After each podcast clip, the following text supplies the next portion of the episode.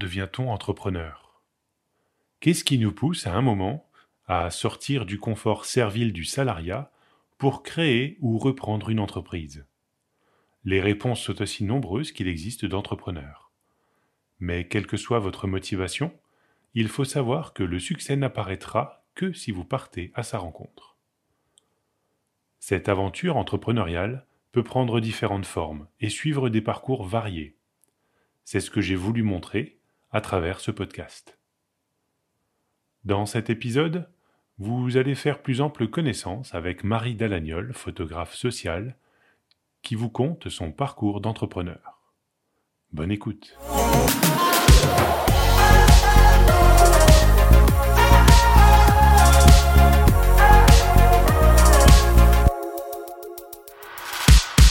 Je m'appelle Marie, j'ai 35 ans, j'ai deux enfants, je suis photographe depuis presque 10 ans.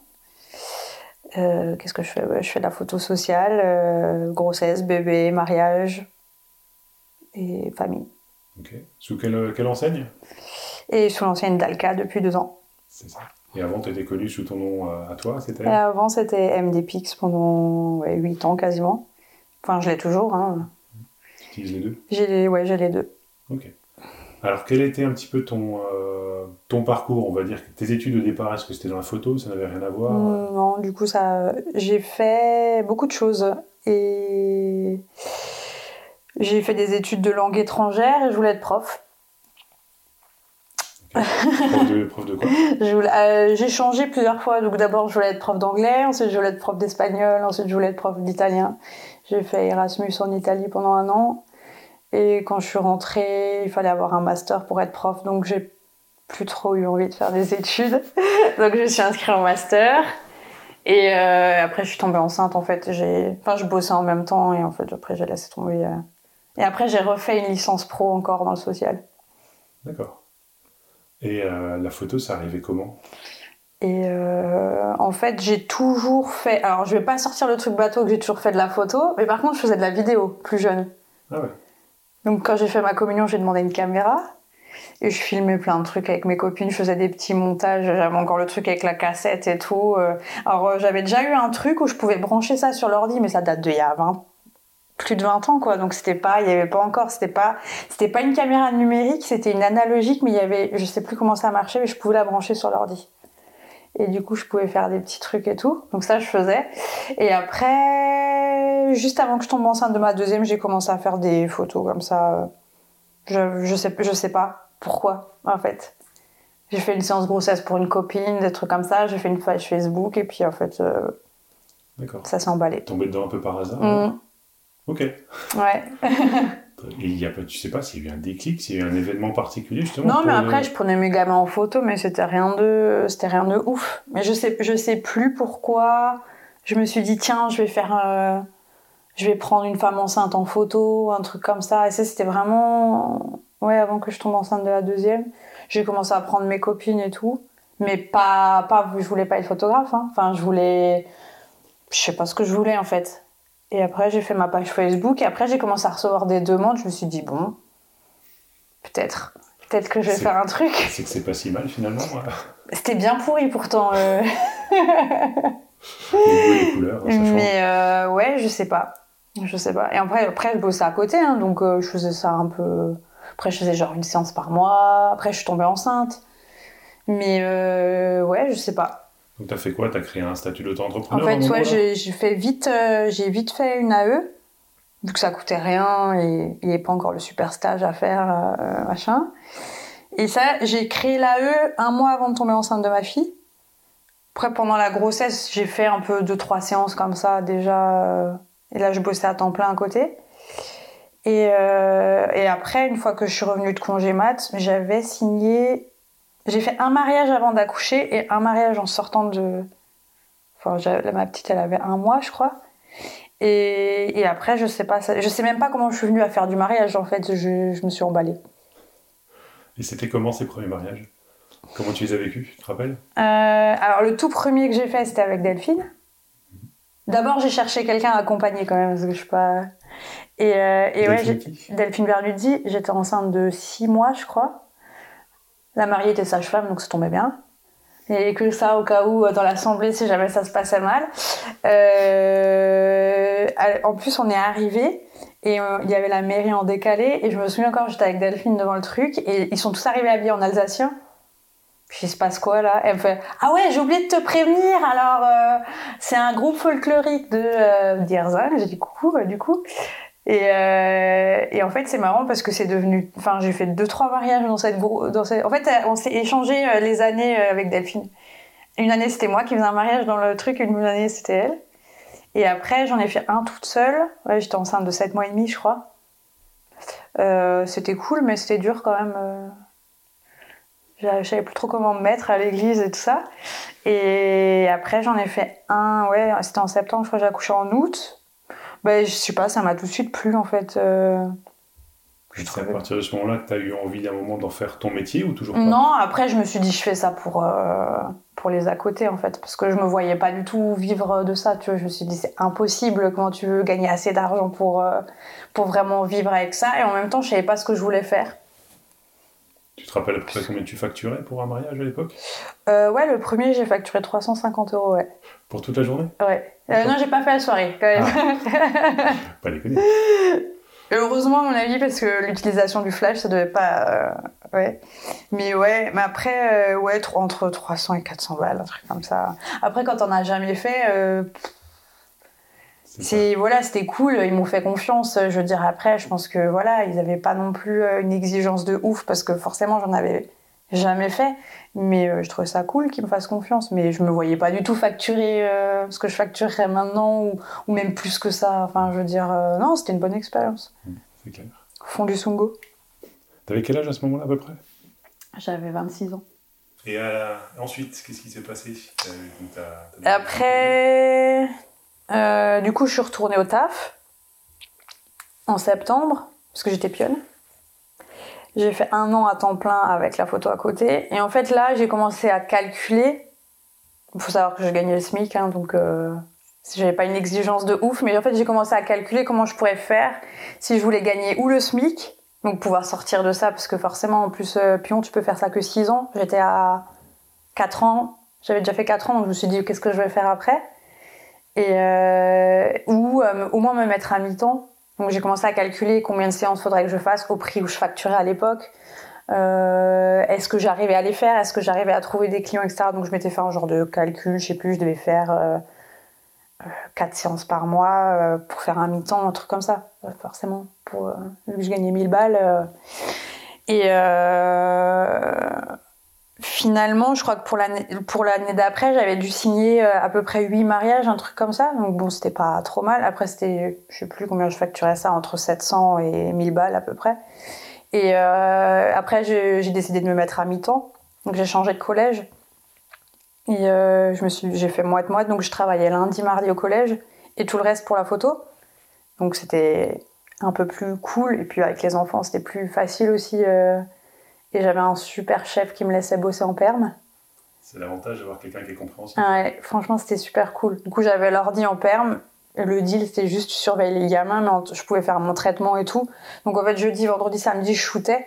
Et lundi, mardi, je faisais mon traitement en perme. Je surveillais quand même. Hein. Mais bon, c'était cool parce qu'il y avait moi, il y avait la perme et il y avait son bureau de l'autre côté qui était ouvert. Donc si jamais, au cas où euh, ça foutait trop le bordel, euh, il gueulait un petit coup, c'était bon. Mais franchement, ça m'a bien aidé. C'est où J'étais au Syntex. J'ai kiffé cette année. Mais en plus, c'était vraiment bien parce que lundi, mardi, tu bosses et après, euh, t'es tranquille. Je veux dire, ça passe vite, euh, c'est deux jours. C'est trop bien. Et, et en fait, j'arrivais à la fin des, des six ans. Il me restait huit mois à faire après la prochaine rentrée.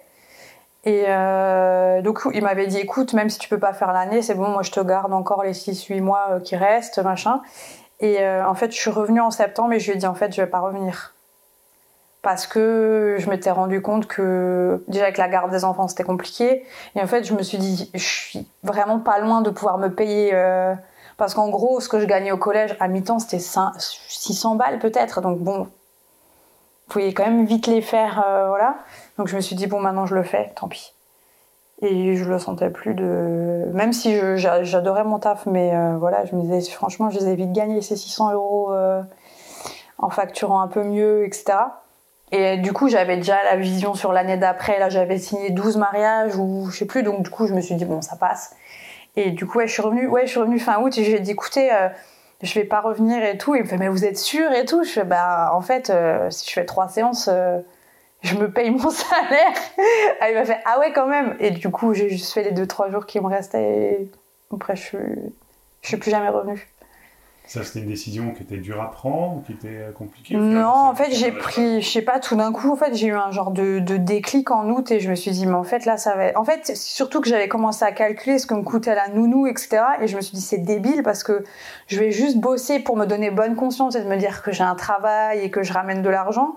Mais genre, je gagnais 600 balles, je donnais peut-être 250 à la nounou. Donc au final, je veux dire, j'ai gagné quoi 250 euros? Et ça, je l'ai fait en, une séance quasiment. Donc je disais, c'est idiot. Mais après, c'est toujours le, truc de dire, est-ce que je vais, est-ce que je vais trouver des séances, est-ce que je vais trouver des clients pour toute l'année, en hiver, comment ça va se passer, etc. Et surtout que là, euh, c'était en septembre la décision, donc c'était pas forcément la période euh, la plus. Alors j'avais encore des mariages et en septembre du coup. Donc là ça allait mais après je me suis dit comment ça va être? Novembre décembre au secours euh, enfin voilà. Mais en fait après je me suis dit de toute façon si tu le fais pas euh, je me voyais pas faire encore huit mois et attendre de voir comment ça se passe. Je me suis dit bon maintenant je le fais. Mais franchement ça m'a pas coûté. Je pense que j'étais j'étais prête. J'avais fait mon petit calcul euh, voilà et en fait à partir du moment où je me suis mis à temps plein j'ai eu de la demande et je me suis rendu compte que je pouvais que, je, que si j'avais plus de temps, je pouvais toucher plus de clients. Et en fait, le jour de la rentrée, quand j'ai eu une séance nouveau-né, donc je me suis dit, ah ouais, bah tu vois, finalement, euh, ça va rouler. C'est un signe. Et, euh, et, en fait, c'était ouais, un signe parce que juste le mois d'après, j'ai eu une demande pour partir à Dubaï et je suis partie faire un mariage à Dubaï. Et là, je me suis dit, oh, si j'avais si travaillé, j'aurais peut-être pas pu, même si je suis sûre qu'ils m'auraient laissé. Mais euh, je me suis dit, voilà, en fait, c'est ça ma vie. C'est pas. Il faut que je puisse faire ce que j'ai envie. Euh, justement, tu, parles là, tu es prête à partir à Dubaï. Euh, pourtant, tu as des enfants. Tu as euh, un mari à ce moment-là qui t'aide. comment comment c'est au niveau familial? Alors, c'était pas encore compliqué à l'époque parce que j'avais pas non plus du taf à tirer l'arigot. Alors, quand je suis partie à Dubaï, ça s'est décidé en trois semaines. Enfin, trois semaines avant, j'ai appris que je partais, donc c'était un petit peu. voilà, mais après, ça, c'était le truc, tu peux pas c'est difficile de dire, euh, de dire non. Je veux dire, euh, elle m'a appelé, elle m'a rappelé le soir, elle m'a dit c'est bon, tu viens. Euh, le lendemain, j'avais les billets dans le truc. Bah, qu'est-ce que j'ai fait? J'ai appelé ma mère en fait. J'ai dit bon, faut que tu prennes congé, pitié. Après, je suis partie trois jours, hein. donc c'était pas non plus. La petite, elle était à la crèche, donc ça c'était pas un problème. Et mon fils était à l'école, mais je pense que je me souviens plus. Mais à mon avis, j'ai dû le faire louper l'école devait être en maternelle, hein, donc euh, c'était en 2014, donc c'était pas très grave. Mais euh, voilà, après c'était c'était euh, c'est arrivé une fois à cette époque-là. Après oui, c'est arrivé beaucoup plus de fois et là heureusement que j'ai une maman qui est ultra conciliante.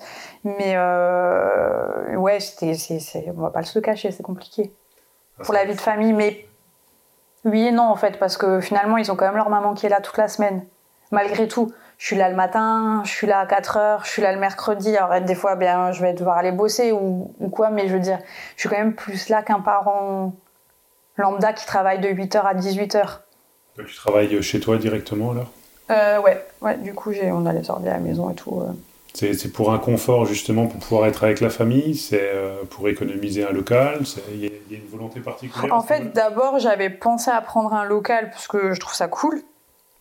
Mais euh, le confort de dire je suis chez moi, j'ai fini ma séance et en fait je suis directement chez moi et voilà parce que quand je suis en nouveau-né par exemple, je sais jamais à quelle heure je vais finir.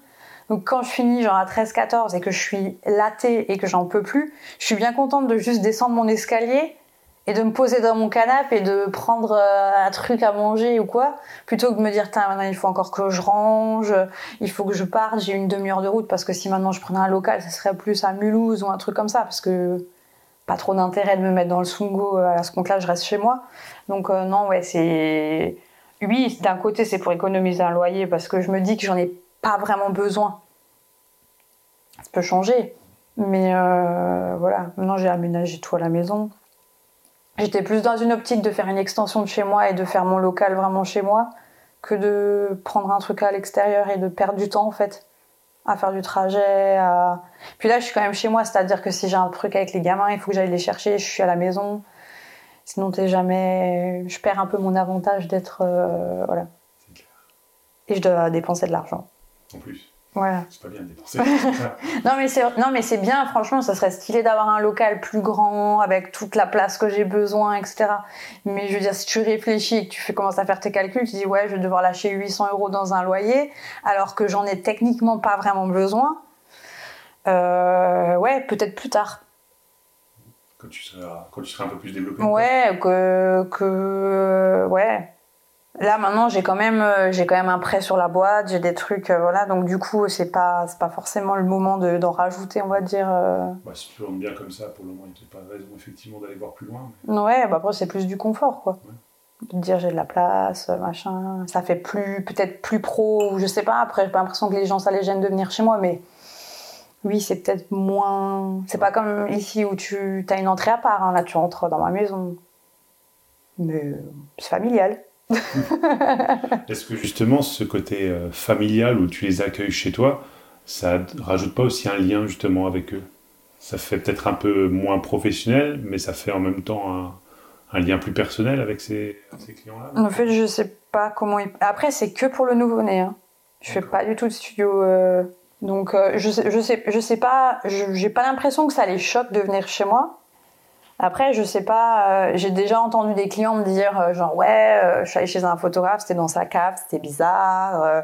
alors je me dis, est-ce qu'ils disent la même chose de chez moi quand ils viennent? Après, je sais que quand j'ouvre la porte pour la pièce où vous savez, ils sont tous genre ah ouais, c'est trop bien et tout ça parce que c'est extrêmement aménagé pour les bébés et tout ça, donc c'est plutôt stylé, je trouve. On s'est fait chier à le faire, mais je sais pas si ça change quelque chose le fait. euh, Après, pour moi, c'est un confort aussi parce que comme euh, je photographie des bébés tout nus, des trucs comme ça, il y a souvent des accidents. Moi, je suis chez moi, je peux aller me changer, je peux mettre tout à la machine à laver, etc. Parce que bon, ben, ça arrive très souvent.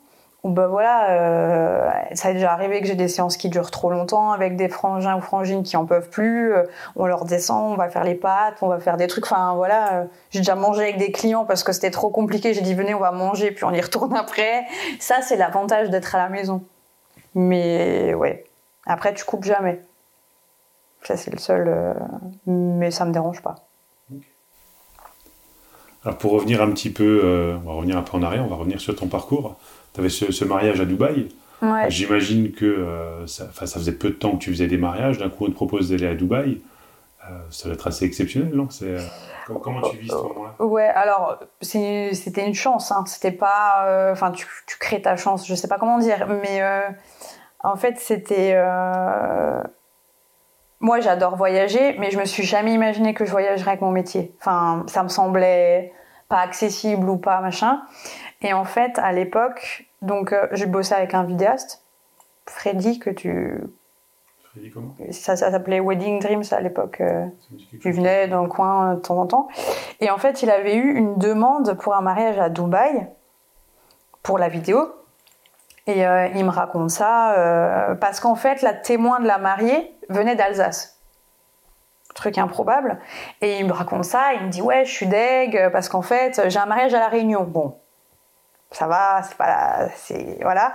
Et je sais pas, il me dit ça et je lui dis Putain, mais fous-moi dessus, quoi. Et après, je fais, de toute façon, je fais pas de vidéo, mais je sais pas pourquoi je lui ai dit ça.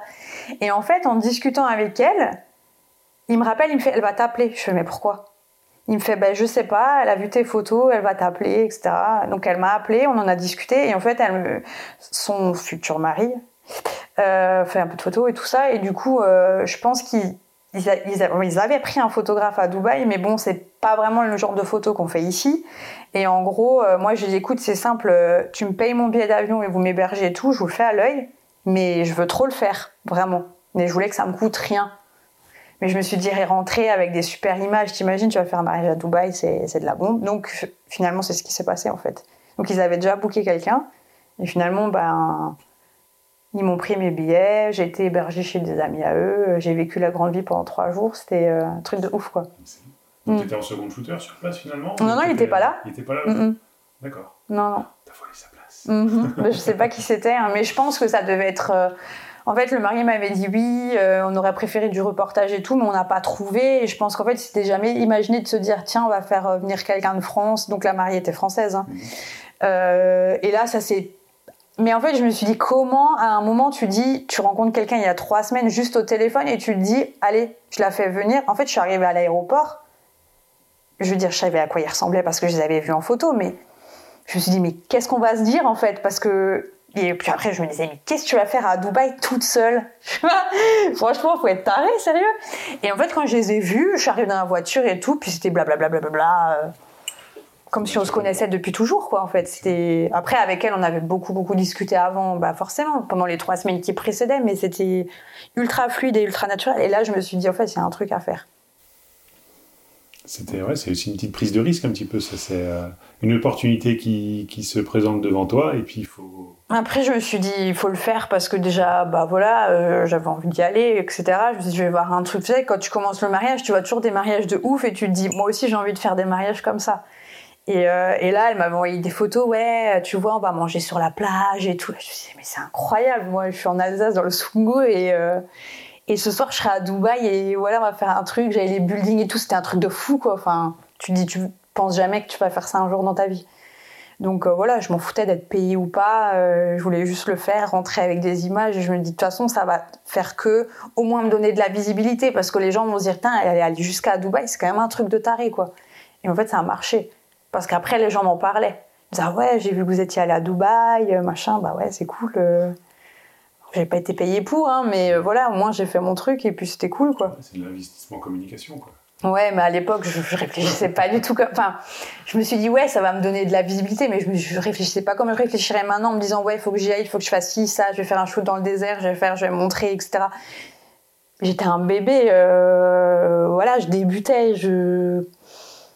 Ça a marché, mais je savais pas du tout à quoi ça allait mener vraiment. Euh, voilà. Après, ça m'a pas. Je sais pas si ça m'a aidé à signer des contrats, mais. Euh, ça donnait un petit peu de d'aplomb à, mon entreprise en disant bah voilà il n'y avait pas spécialement de gens en Alsace qui voyageaient comme ça ou quoi donc du coup pourquoi pas?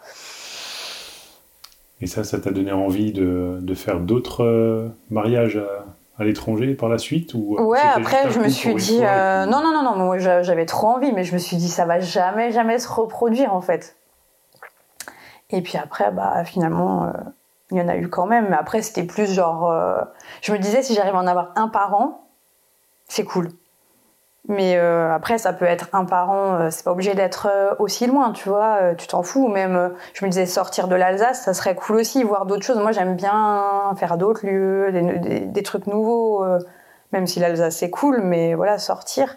Et du coup, je me disais, ouais, il faut que j'arrive à choper un mariage par an, peu importe comment, mais tu vois, y arriver, quoi. Et l'année d'après, l'année d'après, je suis partie à l'île Maurice avec des, ou c'était l'année, ouais, c'était l'année d'après ou l'année deux ans après, je crois que c'était 2016. Si elle écoute, elle va, elle va me bomber si je me souviens plus de la date. Il me semble que c'était 2016. Et euh, ouais, c'était des Alsaciens aussi. C'était des gens que je connaissais en fait qui se mariaient à l'île Maurice. Pareil, ils, ont, ils cherchaient là-bas et puis. Euh, et il trouvait pas ce qu'il voulait. Et puis en fait, moi, pour rigoler, j'ai dit bah sinon tu m'emmènes. Et elle me dit bah j'y pense. Et du coup, je suis partie à l'île Maurice. mais euh, et voilà. Et après, ça. Mais c'est que après que je me suis dit il faut que je fasse en sorte de les trouver. Là, ça, ça me tombait un peu dessus par hasard, mais après, je me suis dit il faut que je fasse en sorte de les avoir. Même si maintenant on sait que avec le ce qui se passe en ce moment, c'est bien aussi d'être en Alsace. Ou en France au moins. Mais euh, ouais. Et euh, au niveau justement de ton entreprise, la gestion d'entreprise, comment, comment ça évolue entre le moment où tu décides de te lancer finalement à 100% et puis euh, bah, deux, trois ans après, quand tu commences à faire un peu plus de mariage, plus de séances, etc. Est-ce que tu réfléchis déjà à changer de, de méthode ou à évoluer? Est-ce que tu fais des formations? Est-ce que tu réfléchis toute seule dans ton coin? Est-ce que tu as un réseau de personnes auxquelles tu peux faire confiance? Alors, déjà, j'ai rencontré beaucoup de monde très vite, un peu par chance. Donc euh, à l'époque, j'avais signé un mariage. Alors après, j'avais toujours en tête le genre de mariage que j'avais envie de couvrir, euh, comme euh, sur les blogs de mariage. Je voulais absolument ça. Après, je savais pas qu'en Alsace on pouvait trop trouver, etc. Donc à l'époque, j'ai rencontré des clients qui euh, voulait faire un mariage à l'époque champêtre, guinguette. Ça, c'était en, genre en 2014, hein, donc on était, c'était tout neuf. Et euh, donc j'ai signé ces clients, j'ai pris très très très fort pour arriver à les signer. Et en fait, un jour, je reçois un mail et euh, c'était leur wedding planner. Je savais pas qu'ils avaient une wedding planner. C'était Christelle. Donc du coup, bon, on s'est dit bon, on va se rencontrer, etc. Et en fait, c'est simple, Christelle et moi, on s'est posés dans la même pièce et depuis. C'était comme si on s'était connus toujours, on était exactement sur la même longueur d'onde, etc. Donc, et après, on a commencé à bosser ensemble. Je connaissais déjà Julie à l'époque, qui faisait le maquillage et coiffure. Alors justement, Christelle, pour ceux qui ne connaissent pas. Euh, Donc euh, Christelle, euh, c'est une wedding planner qui fait de la déco de mariage super canon en Alsace et qui habitait à côté de chez moi en fait et je savais pas. Et son entreprise, c'est quoi? Ça s'appelle Organisez-moi ou la fabrique des huit poulettes rouges. C'est un peu long, donc. Euh, et, euh, et, ouais, en fait, ça, a changé beaucoup de choses aussi parce que du coup, il y a une espèce d'équipe qui s'est créée entre elle et donc Julie, Julie Rose Poudre, pour ceux qui connaissent pas, maquillage et coiffure. Et du coup, bah après, comme on avait envie de bosser ensemble, on a commencé à se recommander sur certains projets, etc. Donc du coup, ça a commencé à, à évoluer déjà comme ça. Après, très très vite, j'ai signé 15 euh, mariages par an, ensuite 18. Ensuite, j'ai fait une année à 32. Ouais, ouais, ça tape. Ouais. Grosse année. ouais, ouais, là, c'était la plus grosse. Et, euh, et, euh, et, ouais, du coup, en fait, euh, très vite, je me suis dit, bon, il y a, y a, un truc à faire. Après, je suis très vite sortie de l'AE aussi. Parce que je suis pas du tout quelqu'un qui va me dire, je vais bosser six mois dans l'année et après, je fais rien. J'ai trop, trop la bougeotte. Donc, je me suis dit, bon, il faut que je change, il faut que je, faut que je crée vraiment une entreprise. Mais honnêtement, j'y connaissais rien. Et quand j'y pense maintenant, je me dis, j'étais débile. Parce que franchement, j'avais aucune notion de compta, aucune notion de rien. Après, j'avais un comptable, mais je veux dire, j'étais pas. Après, j'y suis allée comme ça, genre, euh, on verra quoi. C'est quand même un peu dangereux. Alors justement, au moment où tu, euh, tu, tu, bascules, tu passes en société, euh, est-ce que tu vas rencontrer des personnes? Est-ce que tu prends des conseils pour savoir quel statut prendre? Parce qu'il y, y a plein de statuts possibles. Comment comment tu as pu choisir et qui a pu te conseiller? Du coup, je suis allée voir un comptable qui était le frère de l'ex à ma. Donc du coup, c'était quelqu'un presque de la famille, on va dire. Et euh, bah, lui m'a tout de suite dit, bon, lui, c'est ce qu'il y a de mieux pour toi. Franchement, j'ai pas cherché euh, à 10 km à savoir. Il m'a dit, voilà, ça va être comme ça, comme ça, comme ça. Je dis, ok. Franchement, sur le coup, j'avais envie de reculer un peu parce que je me disais, waouh, ça a l'air chaud, la TVA, tout ça, ça va coûter cher. Est-ce que je vais m'en sortir? Quand tu veux passer en entreprise, bah, après, tu le sais, mais je veux dire, t'es là, t'as le seuil de tu es sur le seuil, mais tu sais pas trop si ça va grimper ou pas. Tu te dis, punaise, est-ce que je vais gagner plus pour, pour est-ce que je vais travailler plus pour gagner moins? Comment ça va se passer? Mais en fait, après, euh, je me suis dit, bon, qu'est-ce que tu veux faire? De toute façon, tu peux pas rester. J'arrivais à la fin de l'année, j'étais à 35. Euh, je veux dire, il fallait bien trouver une solution. Donc après, je me suis dit, bon, bah, tant pis, je vais essayer. Après, je me disais, si vraiment c'est la merde pendant un an, eh ben, je retournerai en AE et puis je, je ferai autrement, je sais pas. Et puis, et puis voilà, après, je me suis. Si, j'ai fait. En fait, j'ai fait, j'ai fait des formations, mais c'était que des trucs de nouveau-né, quoi. En tout cas pour la technique, mais j'ai pas fait de trucs business ou. Euh... En marketing, communication, gestion d'entreprise Non, c'est venu tout seul. Je crois que j'aime bien en fait, mais j'apprends sur le tas et mais après parce que j'ai eu de la chance et que ça a fonctionné aussi. Mais je veux dire, ça me pas. En fait, la première année, ça a cache marché. Et puis après, j'ai fait trois ans comme ça avant d'ouvrir la SARL. Donc après, bon, bah, ça n'a fait que suivre. Après, maintenant, depuis qu'on a la SARL, là, c'est plus gros et ça demande plus de gestion. Mais bon, maintenant, on commence à gérer un petit peu. J'espère. cool. donc tout ça, c'est pas mal de pas mal de changements dans ta vie quand même. Hein. Tu commences pionne, finalement, tu lances ton entreprise de, photographe. Euh, ça a un impact aussi, j'imagine, sur, euh, sur la vie personnelle un petit peu. Je sais que, euh, bah, quel que soit l'entrepreneur, il y a un moment ou un autre, si on a des difficultés d'un côté, ça peut en amener de l'autre. Inversement, si ça réussit bien d'un côté, on peut être en meilleure, euh, condition, on va dire, euh, psychologique, et ça peut aussi bien se passer de l'autre côté. C'est quelque chose que tu as vécu, toi, ça ou Alors moi, j'étais en très bonne condition psychologique par rapport à mon boulot, mais ça a eu des répercussions sur ma vie de famille qui n'étaient pas cool, parce que forcément, je quand tu te lances et, que tu vois que ça marche et que tu kiffes ta life, parce que clairement, enfin, je veux dire, euh, entre le moment où j'ai voulu être prof et clairement, j'étais pas. Je vais pas dire que j'étais pas faite pour ça parce que je suis persuadée que je, que je, que j'ai vraiment un truc dans l'enseignement, mais le problème c'est que je suis pas faite, je suis pas une bête de concours. Donc euh, travailler pendant un an pour ça, etc. Et ça a été une très grosse déception pour moi de me dire euh, oh, je serai jamais prof alors que j'ai toujours imaginé que je ferais ça. Quand j'étais pionne, c'était une frustration parce que je voyais devant ma tête tout le temps quelque chose que je convoitais, mais j'étais pas capable de me mettre un pied au cul pour le faire. Et quand quand la photo est arrivée, je me suis dit j'ai quand même trouvé un truc qui me plaît. Ça a l'air de fonctionner. Et parce que avant c'était tout le temps une interrogation de qu'est-ce que je vais faire en fait. J'ai des diplômes mais je peux rien en faire. Euh, j'étais un petit peu, je sais pas ce que je vais faire dans la vie, tu vois. Et quand ça s'est arrivé, ça a été Disneyland, quoi.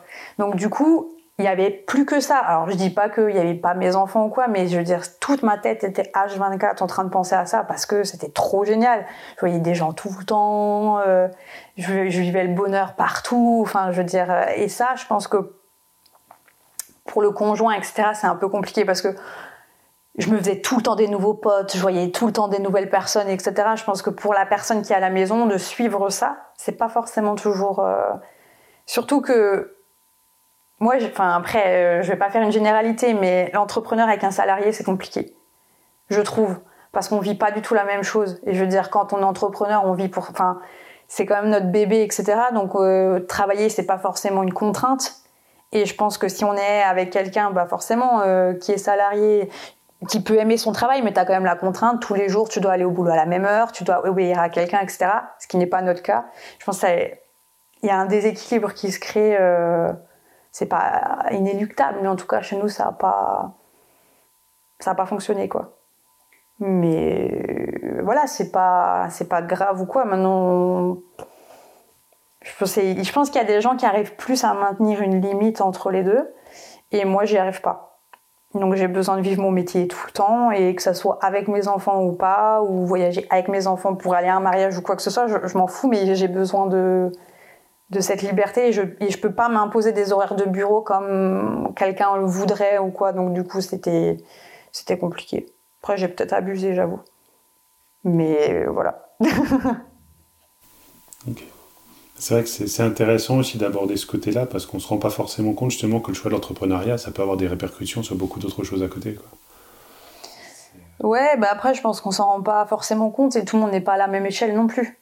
Parce que nous, on a plein de collègues qui vont voilà, faire que du mariage, par exemple. Donc, du coup, pendant 4 à 6 mois, bah, t'es pas là le week-end, mais tu es là toute l'année, le reste du temps. Et tu as ceux comme nous qui bossent toute l'année. Et puis voilà ben ça prend du temps. Des fois tu dois bosser le soir. Des fois tu dois voilà des fois tes clients ils t'appellent il faut répondre. Euh, tu peux pas dire à 6 heures. Alors je sais qu'il y en a qui le font.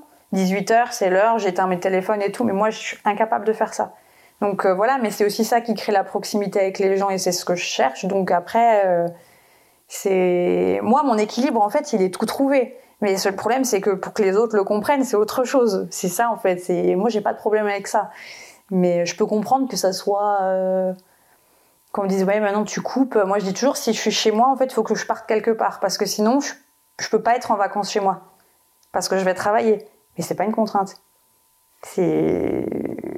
C'est ta vie, ça. C'est, ouais, c'est comme ça. C'est pas. Si je suis chez moi et que je vois mon ordi, je vais me dire, ouais, attends, là, je vais faire un post de blog ou je vais faire un truc. Ça, ça va pas m'embêter, en fait, de le faire. Mais par contre, si je suis en vacances, ouais, je peux couper. Mais il faut que je sois en dehors de chez moi parce que ma maison, bah, c'est mon lieu de travail aussi, donc c'est plus compliqué. Est-ce que justement, le fait, comme on disait avant, d'avoir un local, ça permettrait vraiment de couper et de ne pas avoir ce. Euh, bah, je pense, oui. Mais je suis pas sûre que ça me conviendrait. mais ça m'empêche pas de d'être chez moi et de rien glander, hein, c'est pas le problème. Mais c'est. Euh, ouais, je suis pas, c'est pas mon, c'est pas mon délire en fait. C'est, euh, j'aime ce que je fais et tous les matins quand je me lève, je suis contente et voilà. Et je veux dire après, je pense que chez des, chez des personnes, c'est inconcevable de se dire, tu kiffes ton boulot. Le boulot, c'est censé être chiant. Et après, je pense que c'est aussi un truc assez français euh, de se dire, euh, je me lève, ça me saoule et tout.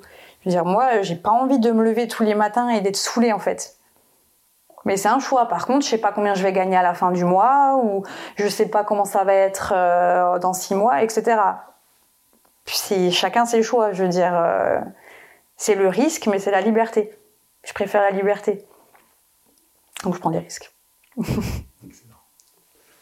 Euh, ok, bah alors pour, pour la suite justement, donc tu t'es lancé, tu as fait ce voyage à Dubaï, tu en as fait un autre à l'île Maurice, ça, continue de grandir, tu commences à créer ton réseau justement avec Christelle, Julie et tout ça. comment se déroule un petit peu la suite, ton évolution Alors, bon, après il y a eu le salon.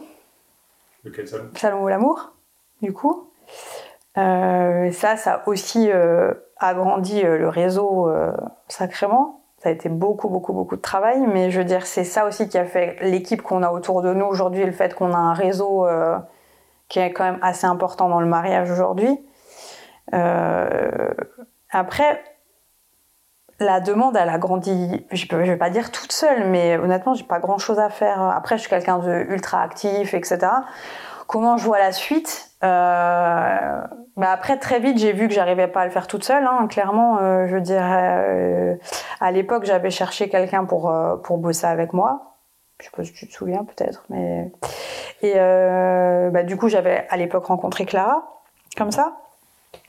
Et après, j'avais filé quelques séances et tout par-ci par-là. Après, c'est dans tous les cas, c'est pas c'est pas forcément évident de, de donner ton travail à quelqu'un d'autre, etc. Parce que ça va. Alors franchement, elle bosse bien et je veux dire ça se passe très bien avec les clients etc mais euh, voilà c'est comment dire aux clients oui alors ça va être cette personne et pas moi etc etc en plus quand, quand je l'avais demandé à l'époque de bosser pour moi bah j'étais toujours en couple donc euh, du coup c'était un peu plus simple parce que bah forcément il y avait encore un salaire à côté hein, donc euh, si moi je bossais un petit peu moins c'est pas trop grave et puis après je me suis séparée donc là je me suis dit là il faut que je prenne tout ce qui passe parce que bah faut que je rachète ma maison, faut ci, faut ça. Mais euh, après, bah il y a Raphaël qui est arrivé. Et là, c'est beaucoup plus simple de déléguer le boulot à la personne avec la personne avec qui tu vis. Et euh, c'est vrai qu'on a vraiment trouvé une espèce de symbiose dans le sens le travail se ressemblait déjà énormément. On n'a pas eu besoin de bosser dessus pour que ça fonctionne. Donc maintenant, bah, comment l'entreprise a grandi Elle a grandi comme ça parce que maintenant on est deux photographes. Et clairement, ce qu'on fait aujourd'hui, je pourrais pas le faire toute seule, ou alors je dormirais jamais. Donc, euh, donc voilà, c'était juste l'équilibre parfait, mais je pense qu'on est, on est sur une phase où il y aura sûrement une troisième personne. D'accord. Donc euh, c'est en, en cours. Photographe également Ouais. Parce que là, là, on est arrivé sur un, sur un stade où on a fait énormément, énormément de séances. Et on sait que l'année prochaine, avec les mariages, ça passera pas. Parce que là, on n'est pas trop de mariage, donc ça passe, tu vois, tu, peux le faire. Mais je me dis, si la demande, elle est pareille l'année prochaine pour les séances, on, ne pourra pas, on pourra pas gérer, c'est impossible, ou alors euh, on va finir. Euh, donc la croissance, ça passe par, euh, par soit l'embauche, soit par justement le développement, en tout cas, de l'entreprise en nombre de personnes.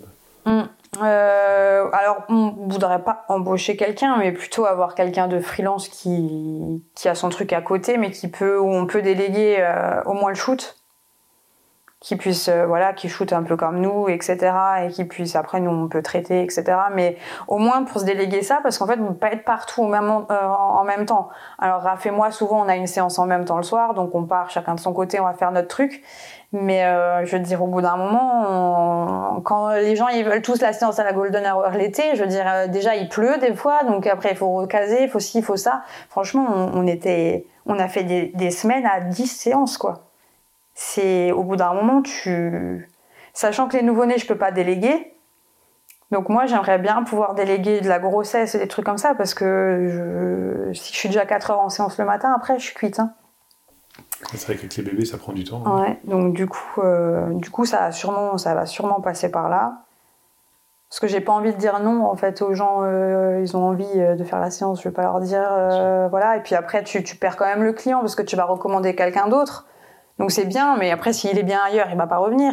Et tu sais jamais comment ça va évoluer. Est-ce que dans deux ans j'aurai toujours autant de clients? Mhm. Est-ce que j'aurai tout envoyé à quelqu'un d'autre? Et puis finalement moi j'en aurai plus Enfin je sais pas, c'est un peu compliqué. Donc là on est on est là-dessus. Enfin là on est sur plein de trucs à la fois. Hein. On est sur le mentoring, on est sur les trucs, on, fait 40 000 trucs, mais euh, voilà c'est un peu autant que ça se stabilise, qu'on sache ce qu'on a à faire. Alors, tu en as parlé assez rapidement. J'ai l'impression que c'est allé assez vite, en fait, entre le moment où tu te dis euh, il faut que j'ai beaucoup de boulot, il faut que je regarde avec quelqu'un pour, euh, pour travailler avec moi. Et puis euh, là, d'un coup, tu es, avec Raphaël, vous travaillez ensemble sous l'enseigne d'Alka, justement. Mm, mm. C'est passé combien de temps à peu près entre la première prise de décision et puis maintenant? Au tout départ, je crois que c'était en 2016 où j'ai décidé de prendre quelqu'un, enfin de prendre quelqu'un, de déléguer un petit peu du shoot au cas où si j'arrivais pas. J'ai rencontré Raph en 2000... fin 2016 finalement. Et euh, après, alors bien sûr c'est mon amoureux dans la vie, mais je veux dire avant ça, en fait, on a commencé à shooter ensemble parce que pour le kiff. Et en fait, on s'est rendu compte que ça matchait complètement, euh, même pour les mariages, etc. Donc du coup, ça s'est ça s'est imposé vite fait. On s'est mis ensemble et l'année d'après, on a créé l'entreprise directe. Parce que aussi, on trouvait que c'était plus simple d'avoir une entité, euh, voilà. Les gens, quand ils réservent, ils en ont soit l'un, soit l'autre. Alors, il y a plus de clients qui viennent parce qu'ils me connaissent moi, parce que Raph, il faisait beaucoup moins de séances. Euh, lui, il était plus axé mariage, etc. Maintenant, les gens, ils le connaissent, donc ça pose euh, pas de problème. La plupart du temps, je dis, bah, c'est Raph qui viendra, il n'y a pas de souci. Ils sont très peu à ne pas être au courant qu'on est deux, au final. Après, si tu regardes les photos, tu... Enfin, même moi, je suis pas capable de faire la différence, donc je pense que ça roule. Mais euh, oui, c'est aller vite. C'est aller vite. Mais je pense qu'il fallait aussi trouver exactement la personne à qui tu peux. Après, c'est plus facile quand c'est la personne avec qui tu vis. Il rentre à la maison, tu vois, voilà, ça c'est fait, ça c'est fait. Moi, je gère toute la clientèle et lui, il part shooter. Je veux dire, du coup, c'est beaucoup plus fluide que quand effectivement tu dois récupérer quelque chose chez quelqu'un, etc. Parce que là, je devais récupérer les héros, après je mettais. Après, on, on l'a pas fait si longtemps que ça avec Clara non plus, mais parce qu'elle avait aussi euh, d'autres projets, elle, donc euh, c'est normal. Puis après, il y a Raph qui est arrivé, c'était plus simple, et puis voilà, c'était comme ça. Mais euh, c'est plus simple, c'est sûr. Mais justement, euh, travailler justement avec la personne avec laquelle on vit, ça peut être super bien quand ça fonctionne bien. Si maintenant, d'une manière ou d'une autre, il y a un petit accro, est-ce que ça risque pas de se répercuter sur, sur la partie pro? Écoute, pour l'instant, ça roule. non, après, je sais qu'il y a beaucoup de gens qui me disent ouais, comment vous faites pour vous supporter H24 Parce qu'on a quand même genre un bureau qui fait la taille du tien et on est les deux dessus. Donc euh, voilà, mais chacun fait son truc. Euh, des fois, on se montre des trucs, regarde, euh, voilà, machin. Et après, c'est moi qui gère l'agenda, c'est moi qui gère la facturation, c'est moi qui gère toute la paperasse, en gros. Et, et c'est moi qui dispatch en général, à part quand ça vient vraiment de sa clientèle juste à lui, là, il se débrouille avec ses clients et tout. Mais euh, non, en fait, ça, ça, ça, va tout seul. Il n'y a pas de. Ouais, pour l'instant, hein, ça roule. Mais après, comme dit, on a vraiment la même manière de travailler. Donc du coup, c'est pas c'est pas compliqué. Euh, voilà, on, on, aime être ponctuel, on aime que ça soit rapide, on aime que ça soit voilà. Après, chacun gère son blog comme il en a envie ou quoi que ce soit. Mais je veux dire, en tout cas, pour la clientèle, c'est c'est nickel et ça pose pas. Mais oui, effectivement, on est tout le temps ensemble. Et on shoot des fois ensemble, donc euh, c'est. Mais c'est le repos, ça, par contre. Et en termes de, de, communication, vous aviez chacun votre manière de communiquer avant, chacun son entreprise. D'un coup, il faut fusionner tout ça. Ah, j'ai hâte que, que, que, Raph entende la réponse que je vais. je vais pas... Alors, du coup, là, on est en train de changer. Hein. Je sais pas si tu as vu, du coup, parce que ma page est devenue la page de tous les deux. J'ai essayé de fusionner, mais Facebook ne veut pas, n'est-ce pas? Donc, je vais perdre les 1500 followers de, de Raph on va supprimer sa page parce qu'on trouvait que ça servait à rien. Euh, ouais, on n'avait pas du tout la même façon de communiquer et on n'avait pas la même clientèle. Ce qui est assez bizarre parce qu'on avait les mêmes photos, mais genre tu vois par exemple bah, comme Raph il était dans le Barin, bah, il avait beaucoup plus de clients de Strasbourg. Euh, moi je fais quasiment aucun mariage dans le Barin. Après il y avait toujours une, une com un peu chiante. Moi je trouvais très euh, protocolaire. Euh, enfin, euh, je dis, mais je comprends pas en fait, parce qu'entre ce que je lis de toi et de ce que tu es dans la réalité, on n'est pas du tout sur la même personne en fait. Et c'est marrant, du coup, il attirait euh, des mariages euh, qui étaient pas du tout les mêmes que les miens. Après, c'est pas très grave, hein, mais je veux dire, je, je comprends pas en fait pourquoi tu communiques d'une façon aussi linéaire et on ressent rien quand tu lis. Après, on voit tes photos et c'est cool, mais il n'y a pas de personnalité dedans, je trouve. Et maintenant, euh, bah maintenant c'est moi qui fais la com sur la page. Euh, lui, il s'occupe de la page d'Alka et moi, je m'occupe euh, de la page MDPix et Raphaël, qui sont pas pour la même clientèle. Donc d'Alka, on peut être un peu plus protocolaire, c'est pas trop grave, ça passe. Mais ouais, il a fallu un petit peu s'adapter. Après, moi, je le fais chier avec ça. Ou je lui dis plus souvent, ou, ça il faut que tu le montres, ou voilà, mais parce que moi je suis tout le temps dans l'immédiat, tu vois, alors que lui il est un peu plus cool là-dessus. Mais, euh, après non, ça, roule. Mais après chacun a son... Lui s'occupe du site de Dalka, moi je m'occupe de l'autre, chacun a sa page Facebook, enfin chacun fait son truc euh, à sa manière, il gère le compte Insta, moi je gère l'autre, euh, voilà. Mais ça touche pas les mêmes personnes. Parce que la Dalka, c'est plus pour la France ou l'étranger, et MDPix euh, et Raphaël, c'est plus bah, pour notre clientèle qu'on a ici, la locale, euh, les mariages en Alsace, etc. Donc c'est des gens qui nous connaissent. En général, on peut se permettre d'être un peu plus friendly, euh, un peu plus. Moi, j'aime bien quand les gens me voient et qu'ils me disent On s'attendait à ce que tu sois comme ça. Ça, je trouve ça cool. S'ils si, me voient et que je suis en décalage avec ma com, je trouve pas ça cool en fait. Donc du coup, c'est ça qui est bien. Communication pour toi, c'est quelque chose d'important parce que tu es quand même hyper active euh, sur, euh, sur Instagram, Facebook, etc. On te voit un petit peu partout. C'est quelque chose que tu as développé au fur et à mesure? C'est quelque chose qui était naturel pour toi dès le départ? En fait, j'ai toujours. Euh, je le parce que j'ai beaucoup de gens qui vont me dire je trouve ça chiant de communiquer, c'est long, je sais pas quelle photo mettre, voilà. C'est les conseils qu'on donne en mentoring, hein, soyez plus actifs. moi, ça me coûte pas du tout de faire ça. C'est-à-dire que je vais me lever le matin, je vais prendre mon téléphone, je vais me dire ah tiens, je vais poster une photo et je vais le faire tout de suite. Je vais pas réfléchir pendant 10 000 ans de qu'est-ce que je vais dire. En fait, ça me vient naturellement. Ou alors, euh, je vais finir une séance, je vais la traiter, enfin, je vais, je vais décharger les cartes, je vais sortir trois quatre photos qui me plaisent, bam, je vais les mettre. Parce que pour moi, l'instantané, c'est aujourd'hui, on est dans l'instantané. Donc, j'estime que les gens, s'ils viennent chez moi, ils vont être super contents de tout de suite voir une photo de la séance, ils vont être rassurés, ah ouais, ça rend bien, etc., etc. Et ça me permet justement que les gens voient aussi, oui, on a beaucoup de travail, oui, on bosse beaucoup, mais oui, par contre, on est euh, ultra réactif, on est, on est là pour les gens, etc. Des fois, je fais la séance nouveau-né, je termine avec les parents, Raph descend, il, il en a déjà traité une, elle est déjà sur l'écran, ils peuvent la voir avant de partir. Donc du coup, ils sont tout contents, tu vois. Ils voient la photo, cool, c'est bien, ça rend bien, voilà, ils rentrent chez eux, ils sont contents. Et pour moi, c'est ultra, ultra important. Donc du coup, non, ça me coûte pas. Je vais le faire une fois par jour ou peut-être deux. Ou voilà. Après, je vais pas faire des articles tous les jours parce que c'est long ou parce que c'est comme ça m'inspire. Un jour, je vais dire ouais, aujourd'hui, je vais poster un truc de grossesse parce que là, j'ai envie de parler de cette famille ou quoi que ce soit. Mais c'est pas, ça me coûte pas. Mais par contre, je pense que ouais, c'est super important. Ça, ça, peut prendre du temps quand même. Justement, si on n'est pas aussi inspiré que toi ou quelque chose, quelque chose qui peut prendre du temps. Je pense que ça peut prendre du temps. Ouais, souvent j'ai des collègues qui me disent ouais, mais je sais pas quoi écrire. Alors, je peux comprendre, mais moi, en fait, comme j'essaye d'avoir une relation assez proche avec mes clients et tout ça, du coup, je vais toujours savoir quoi écrire sur eux. Même si c'est pas une tirade de 3 km, mais je, veux dire, euh, où je vais raconter une anecdote, ou machin où on a rigolé dessus, ou voilà, enfin, je vais toujours avoir quelque chose à raconter. Donc ça, ça ne me demande pas de temps. Et même euh, Raph, quand il fait un article, ça va lui demander plus de temps que moi. Moi, je suis capable d'en pondre deux quand il en a fait un, mais parce que ça me, en fait, j'attends le moment où ça me vient. Et des fois, il me fait Qu'est-ce que tu fais? Je, je vais faire un post de blog. Pourquoi? Pourquoi maintenant? Parce que maintenant, ça m'est venu en fait. Mais du coup, ça, assez, ça va, c'est régulier, tu vois. Heureusement, parce que si ça me vient qu'une fois tous les 36 du mois, ça va pas le faire. Mais, euh, mais ouais, ça me. Après, maintenant, avec les stories, les machins, bah ouais, des fois, il faut un peu, enfin, se forcer. Faut y penser, faut les faire, etc. Mais je veux dire, euh, voilà, les gens. Moi, moi, je suis exactement pareil. C'est-à-dire, je suis sur Insta, je vais regarder ce que font les gens. Après, euh, on peut appeler ça du voyeurisme ou quoi, mais je veux dire, euh, ouais, je vais me dire ah tiens, euh, je sais pas, je suivais une nana sur le sur sur Insta qui faisait du sport, j'ai vu qu'il y avait une nana qui faisait du yoga. Aujourd'hui, je fais du yoga à Belfort avec cette nana parce que j'ai kiffé ce qu'elle faisait. Donc je me dis c'est comme ça. Finalement, les gens ils vont voir un truc, ça va leur plaire.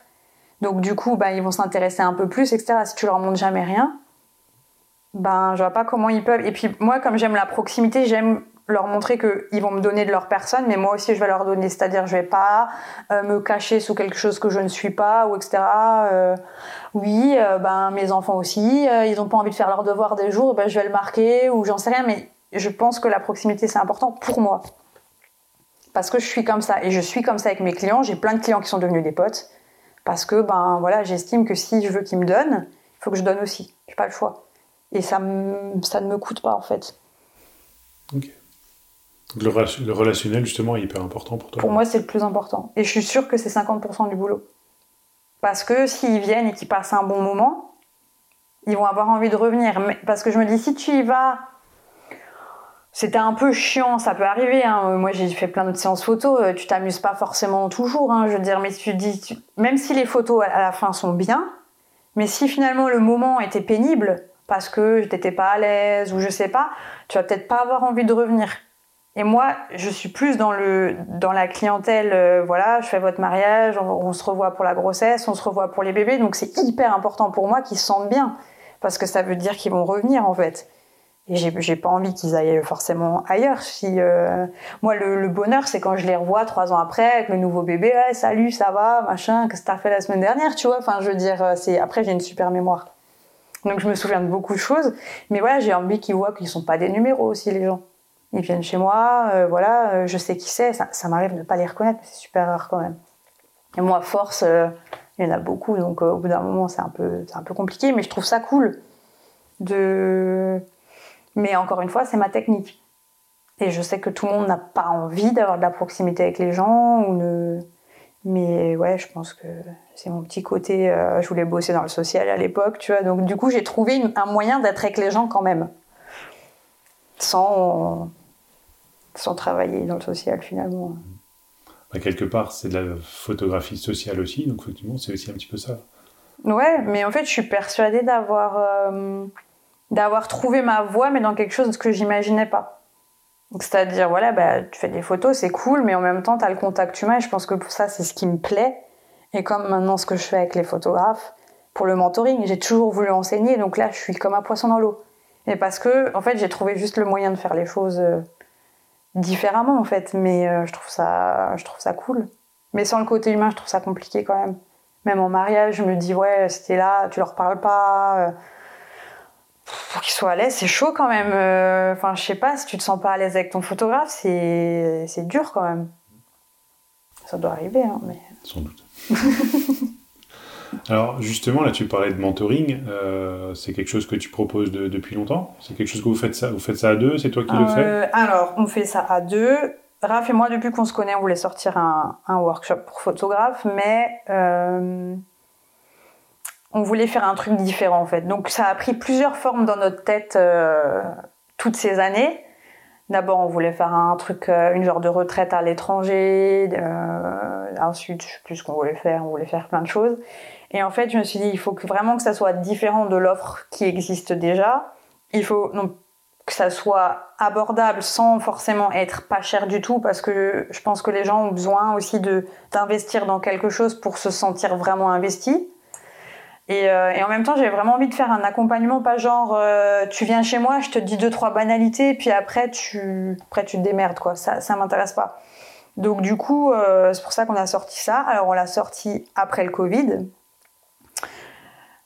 euh, Raph m'a dit que j'étais dingue. Et euh, moi, je lui ai dit qu'en fait, c'était le meilleur moment pour, euh, pour les gens de, de se sentir boostés, en fait.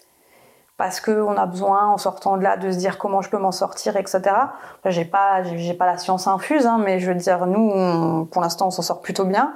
Et je pensais justement de les accompagner là. Donc, c'est un accompagnement qui dure entre 6 et 8 mois. C'est pas exactement combien de temps ça va durer. Euh, je me suis dit ça, va leur permettre jusqu'à la prochaine saison de se booster, de faire tout ce qu'on peut pour mettre en place, pour qu'après ça, redécolle ou ça décolle enfin, parce qu'il y en a qui démarrent depuis pas très longtemps.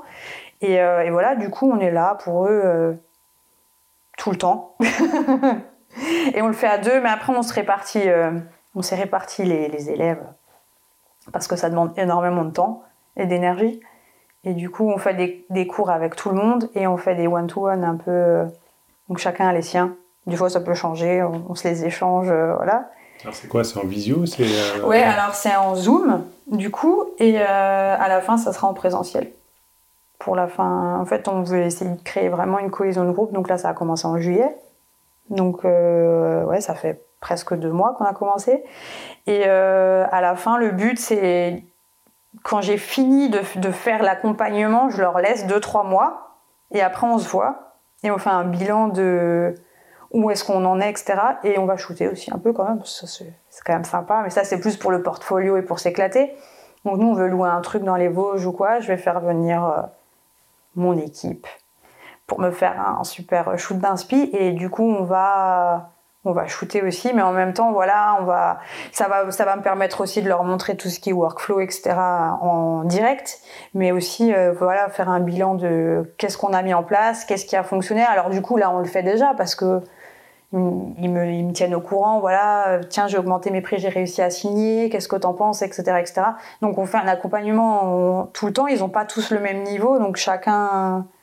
Mais après, l'expérience de l'un peut servir à l'autre parce que comme ils sont tous pas dans le même truc, ils peuvent voir ce que ça va donner plus tard, en fait, suivant l'ambition qu'ils ont, en fait. Mais euh, je veux dire, après, on a presque tous la même. Peut-être pas tous de passer en société, mais quand même. Et du coup, ça peut leur montrer l'étape d'après. Donc c'est c'est pas mal, mais ça demande beaucoup de temps. Là, il y a combien de personnes euh? Là, ils sont sept. Sept. Répartis sur toute l'Alsace, la France euh Non, on a six Alsaciens et une photographe de Dijon Ouais, qui était déjà venu faire. Euh, on avait fait. Mais ça, je t'avais dit, on avait fait un workshop. Euh, enfin, un workshop. On avait fait une classe euh, pour les photos de couple, pour apprendre à diriger, etc. Donc, elle était venue de Dijon pour ça. Mhm. Et puis, du coup, c'est comme ça qu'on l'a connue. Et puis là, après, c'est plus. Ils sont tous, ils sont tous en AE. Et ils sont tous en train de travailler pour au moins arriver à vivre correctement de leur métier euh, et il y en a une qui est en train de, qui va passer en société là pour janvier. Donc là, on est déjà sur le stade euh, supérieur. Ça, c'est super intéressant par contre. parce que tu calcules pas du tout de la même manière. Entre en auto-entrepreneur, bah, tu sais que tu as 25% qui partent à l'État.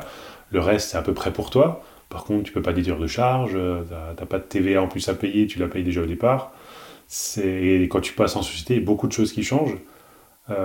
Toi, justement, à ce passage-là, tu disais que tu avais un peu peur au départ. Ça s'est bien passé finalement? Tu as réussi à le gérer correctement? Ou il y a eu quelques surprises euh, auxquelles tu t'attendais pas? Euh, Alors, au tout départ, j'ai flippé parce que quand il m'a annoncé 20% de TVA sur tout ce que j'allais encaisser, je me suis dit, waouh, mais j'ai pas préparé. Parce que tu vois, je me suis dit, je vais passer. Mais j'avais pas pensé, genre, euh, tiens, faudrait peut-être que tu augmentes tes prix pour pallier à ça. Voilà, donc j'étais pas prête du tout. Et finalement, comme j'avais pas dépassé le seuil au départ, je sais plus comment ça s'est passé, mais il avait fait un courrier pour dire qu'on savait pas si j'allais dépasser le seuil ou pas. Donc du coup, jusqu'à ce que je le dépasse, malgré que j'étais en EI, je payais pas encore la TVA. Je savais même pas que c'était possible. Je pas non plus. Ben voilà. Donc du coup, ça m'a permis de tenir euh, bah, 8 mois jusqu'aux 35 000, quoi. Euh, et ça m'a permis en fait de préparer parce qu'à partir de janvier, j'étais en EI et après, en fait, pendant les 8 mois jusqu'à ce que je dépasse, j'ai pu bah, réajuster mes prix. Alors honnêtement, j'ai pas augmenté de 20% parce que je trouvais que c'était énorme, mais euh, au moins un petit peu pour, euh, bah voilà, un peu pallier au truc, tu vois. Et, euh, et voilà, non, mais franchement, en fait, c'est une fois que tu as plus de temps pour communiquer, etc., bah, tu te rends compte que tu peux vendre beaucoup plus de choses, tu as plus de temps pour réfléchir, tu as plus de temps. C'est idiot, mais c'est vrai en fait. Et du coup, ça a décollé tout seul.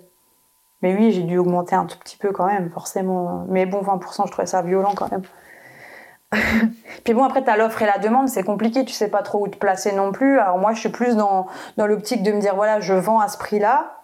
Si je vois que je vends très très bien, je vais essayer d'augmenter et je vais voir, plutôt que de me dire, ouais, mais en fait, moi, j'estime que je vaux autant et tant, donc je vais me mettre à ce prix-là, mais je vends rien.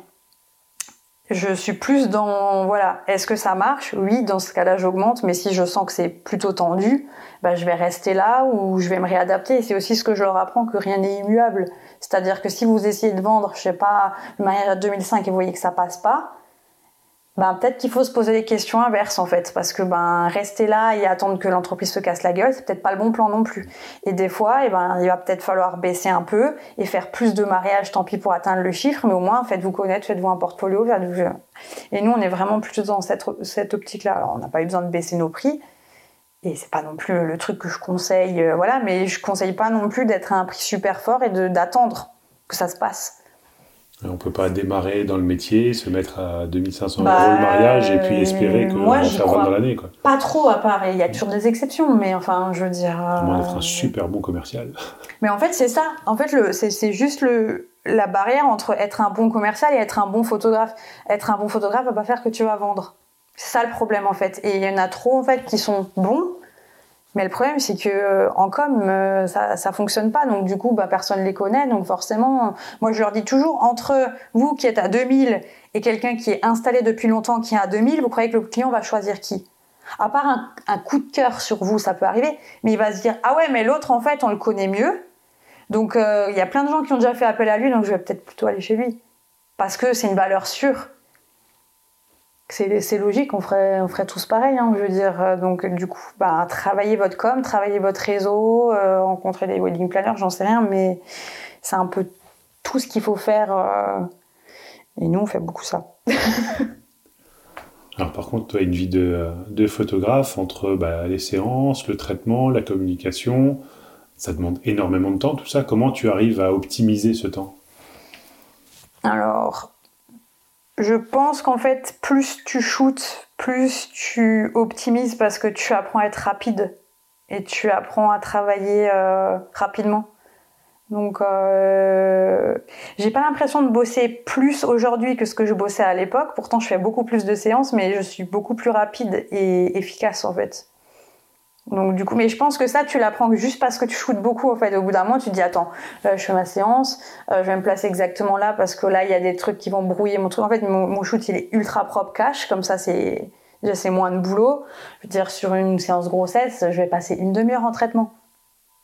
C'est pas beaucoup, mais parce que je sais comment ma lumière est, je sais comment ça va être, et je sais, voilà, je veux dire, ma séance, ça va durer trois quarts d'heure. À l'époque, elle va durer une heure et demie parce que je suis pas sûre de moi, parce que mince, comment je vais les placer, je sais pas quoi en faire. Maintenant, j'en fais tellement que ben oui, je sais, je sais quoi en faire directement. C'est pas et ça, il y a que en, en, pratiquant que tu que ça vient en fait.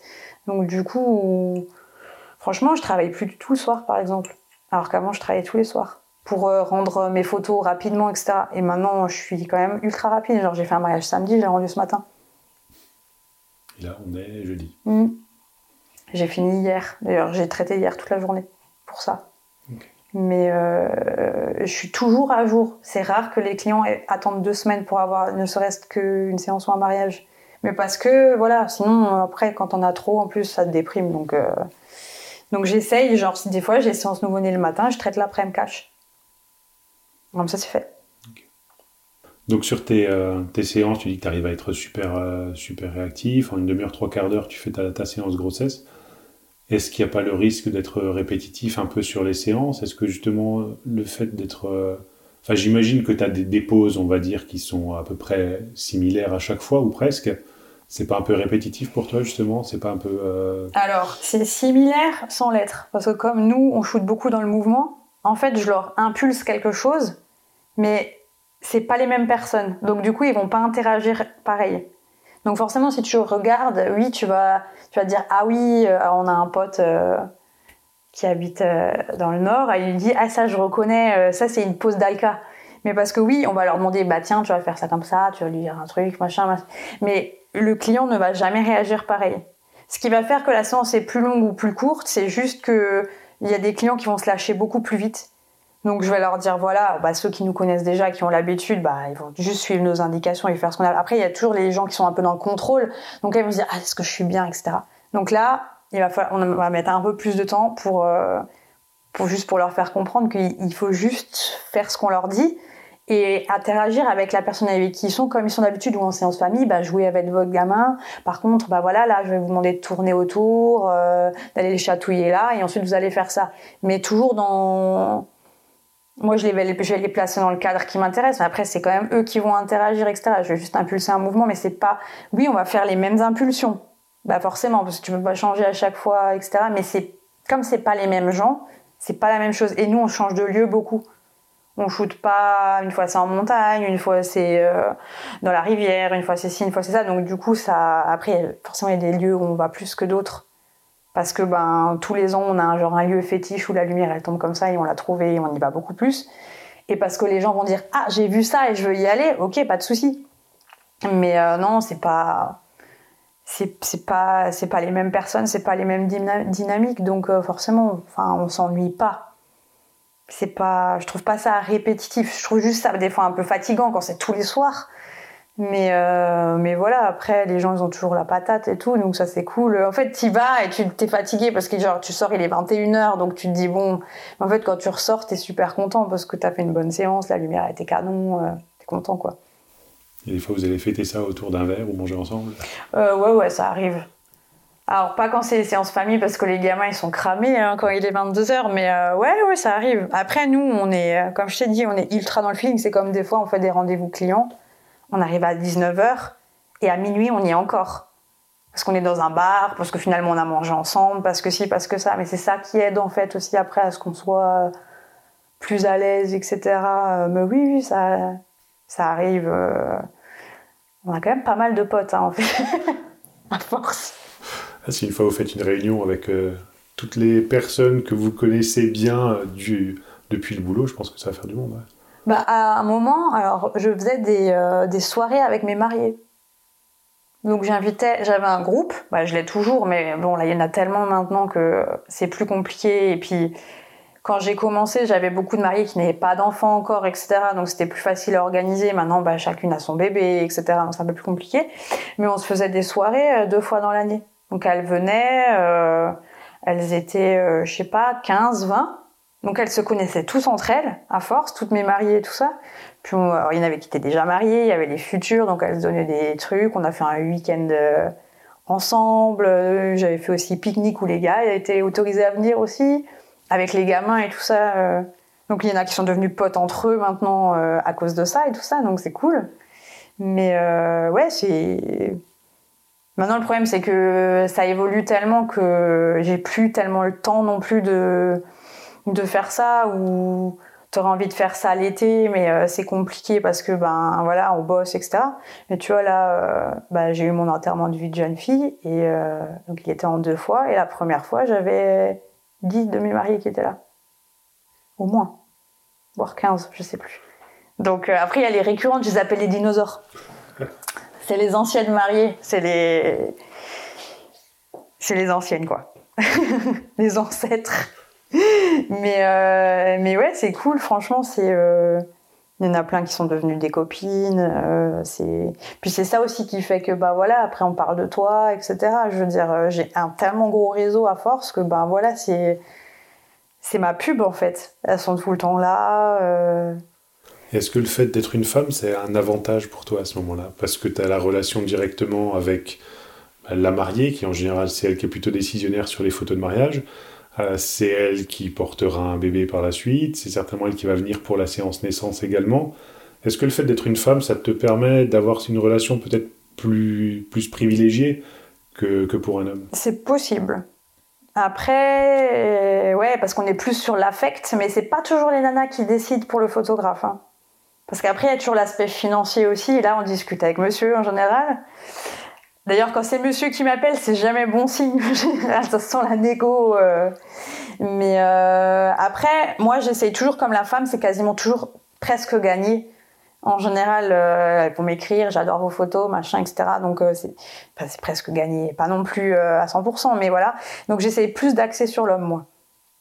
En, montrant que voilà, euh, ça va pas être si compliqué, etc. Mais je fais plus un travail sur monsieur que sur madame, parce que madame est plus sensible aux photos en général, etc. Alors c'est pas, pas toujours le cas, hein. Des fois, j'ai...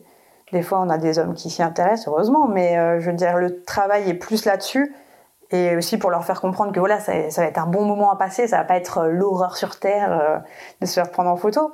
Mais oui, peut-être, sûrement. Même en séance nouveau-né, je pense que c'est plus facile d'être une femme.